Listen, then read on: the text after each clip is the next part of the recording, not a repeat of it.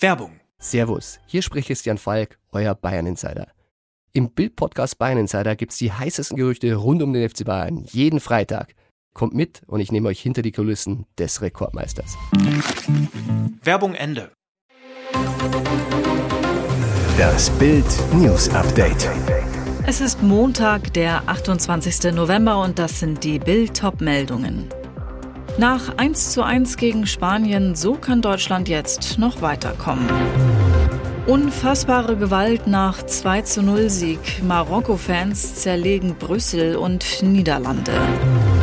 Russland begrenzt weiterhin Getreideausfuhren.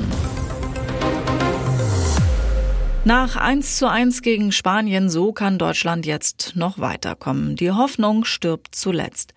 Am Donnerstag um 20 Uhr gegen Costa Rica geht es für das deutsche Team um alles. Bei einer Niederlage gegen Costa Rica, Deutschland ist raus. Bei einem Unentschieden gegen Costa Rica, Deutschland ist raus. Bei einem Sieg gegen Costa Rica, Deutschland ist weiter, wenn Spanien gegen Japan gewinnt. Bei einem Remis braucht es einen deutschen Sieg mit zwei Toren Differenz, um Japan zu überholen. Bei einem Sieg mit einem Torunterschied, wenn Spanien und Japan Remis spielen und Japan danach insgesamt weniger Tore geschossen hat. Ein Japan-Sieg würde es äußerst kompliziert machen. Dann müsste Deutschland Spanien überholen, was nach deren 7 zu 0 Sieg gegen Costa Rica schwer wird. Unfassbare Gewalt nach 2 zu 0 Sieg. Marokko-Fans zerlegen Brüssel und Niederlande. Brennende Autos, Böllerattacken, Randale greift auf Holland über. In der belgischen Hauptstadt Brüssel ist es nach der 0 zu 2 Niederlage des Nationalteams gegen Marokko im zweiten Gruppenspiel der Fußball-WM zu Ausschreitungen gekommen. Rund 100 Polizisten mussten mit Tränengas und Wasserwerfern gegen Fans vorgehen, die Schaufenster und Autos zerstörten und die Beamten mit Gegenständen bewarfen. Das berichtete die Nachrichtenagentur Belga am Sonntagnachmittag. Wie The Telegraph schrieb, warfen die Randalierer Feuerwerkskörper und Flaschen legten Brände. Schon vor dem Spiel seien Feuerwerkskörper gezündet worden. Während der Partie geriet die Situation auf der Ansbacher Allee und dem kleinen Ring in Brüssel völlig außer Kontrolle. Mehrere E-Scooter gingen in Flammen auf. Auch Bänke und geparkte Autos wurden beschädigt. Auch in den Niederlanden kam es nach dem Spiel zwischen Marokko und Belgien zu Ausschreitungen. Eine Gruppe von rund 500 Fans sorgte für Unruhe im Stadtzentrum von Rotterdam, warf unter anderem Feuerwerkskörper auf die Polizei. Ähnliche Eskalationen gab es in Amsterdam und Den Haag. Was ist denn da los? Özil-Protest während Deutschlandspiel. Er spielt gar nicht mehr in der Nationalmannschaft und dennoch ist er bei der WM ein Thema. Mesut Özil. Beim Deutschlandspiel gegen Spanien halten mehrere Zuschauer ein Plakat im Stadion hoch, das einen zwinkernden Özil zeigt.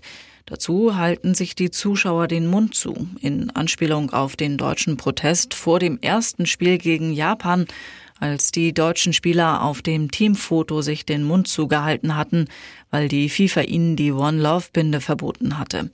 Auf einem Video ist zu sehen, wie ein Zuschauer durch die Reihen geht und das Özil-Plakat in Richtung Tribüne zeigte.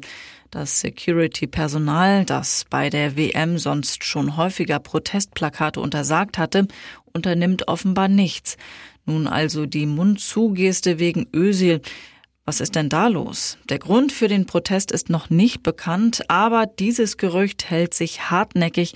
Der DFB habe Özil wegen seiner Kritik an Chinas Uigurenpolitik aus dem Team geworfen. Russland begrenzt weiterhin Getreideausfuhren. Russland beschränkt ukrainischen Angaben zufolge weiterhin die Getreideausfuhren durch die Verzögerung von Schiffskontrollen. Es war üblich, 40 Inspektionen pro Tag durchzuführen. Jetzt gibt es aufgrund der Position Russlands fünfmal weniger Kontrollen, schreibt der ukrainische Infrastrukturminister Alexander Kubrakow auf seiner offiziellen Facebook-Seite. Im Oktober verließen rund 4,2 Millionen Tonnen Getreide die ukrainischen Häfen. Im November sollen laut Kubrakow nicht mal drei Tonnen exportiert werden. 77 Schiffe warteten in der Türkei auf die Inspektion, obwohl die drei Schwarzmeerhäfen nur zur Hälfte ausgelastet seien. Russland hatte die für die weltweiten Nahrungsmittelexporte wichtige Verlängerung des Getreideabkommens mit der Ukraine Mitte November bestätigt. Feuerdrama in Peißenberg starben Mutter und Sohn, weil sie billig heizen wollten. Weißer Löschschaum klebt auf dem Boden, beißender Brandgeruch liegt in der Luft. Die Wohnung im zweiten Stock am Mariuchatschweg im Peißenberg im Landkreis Weilheim-Schongau ist bei einer Doppelexplosion am Samstagabend komplett ausgebrannt. Der Fall wirft Rätsel auf, ein technischer Defekt oder sind Mutter und Sohn Opfer der Energiekrise. Um Heizkosten zu sparen, setzten sie vielleicht gefährliche Wärmequellen ein. Fakt ist, in der Wohnung fand man viele Brikettkugeln. Sie werden im Garten zum Grillen benutzt. Sie lagen in einer zersprungenen Schale. Möglicherweise wurde damit die Wohnung geheizt. Ein Nachbar will gesehen haben, dass Mutter und Sohn eine Gasflasche in die Wohnung geschleppt haben. Kam es durch Überhitzung der Gasflasche zur Explosion? Niemand kannte die beiden wirklich. Die Mutter stammt aus Asien, beide lebten von Hartz IV. Ich habe sie oft im Supermarkt gesehen, erinnerte sich eine Nachbarin. Der Sachschaden an dem Wohnhaus mit insgesamt 24 Wohneinheiten dürfte nach ersten Schätzungen der Polizei mindestens im hohen sechsstelligen Bereich liegen. Drei Personen kamen mit leichten Rauchvergiftungen in ein Krankenhaus. Die Polizei hielt sich zur Brandursache noch bedeckt. Wir ermitteln in alle Richtungen. Und jetzt weitere wichtige Meldungen des Tages vom Bild Newsdesk. Drei Gründe, darum verliert Putin den Energiekrieg. Russland wird den Energiekrieg deutlich verlieren. Zu diesem Urteil kommt Wirtschaftswissenschaftler Fatih Birol, seit 2015 Exekutivdirektor der Internationalen Energieagentur. Im Weltsaal des Auswärtigen Amtes erläuterte Birol seine Analyse in drei Stichpunkten. Punkt eins: Bis zum Kriegsbeginn seien 75 Prozent der russischen Gasexporte und 55 Prozent des russischen Öls nach Europa gegangen, rechnet Birol vor. Europa sei der mit Abstand größte Kunde Russlands gewesen. Birol und nun ist der größte Kunde für immer weg. Punkt zwei: Nicht nur das Gas bereitet den Russen Probleme.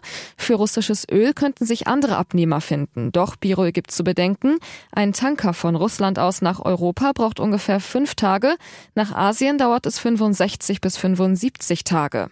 Punkt 3. Die Russen bräuchten viel Technik, um ihre geologisch komplexen Öl- und Gasfelder zu erschließen.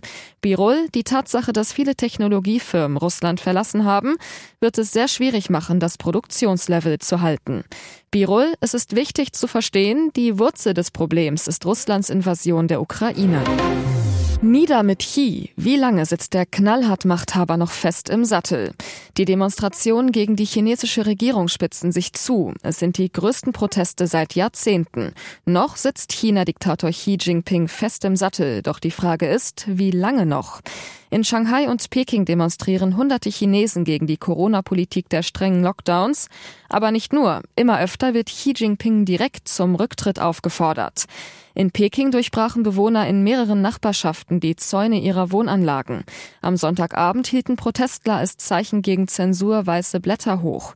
Auf den Straßen von Wuhan rissen Menschen Barrikaden ein. Doch wie ernst ist die Lage für Xi Jinping wirklich? Für Samuel Chu, der als Menschenrechtsaktivist mit Hongkonger Wurzeln die Diktatur von Xi Jinping genau beobachtet, sind die offenen Proteste gegen die kommunistischen Machthaber eine echte Zeitenwende. Zu Bild sagte er, die Kraft dieses revolutionären Moments kann gar nicht hoch genug eingeschätzt werden.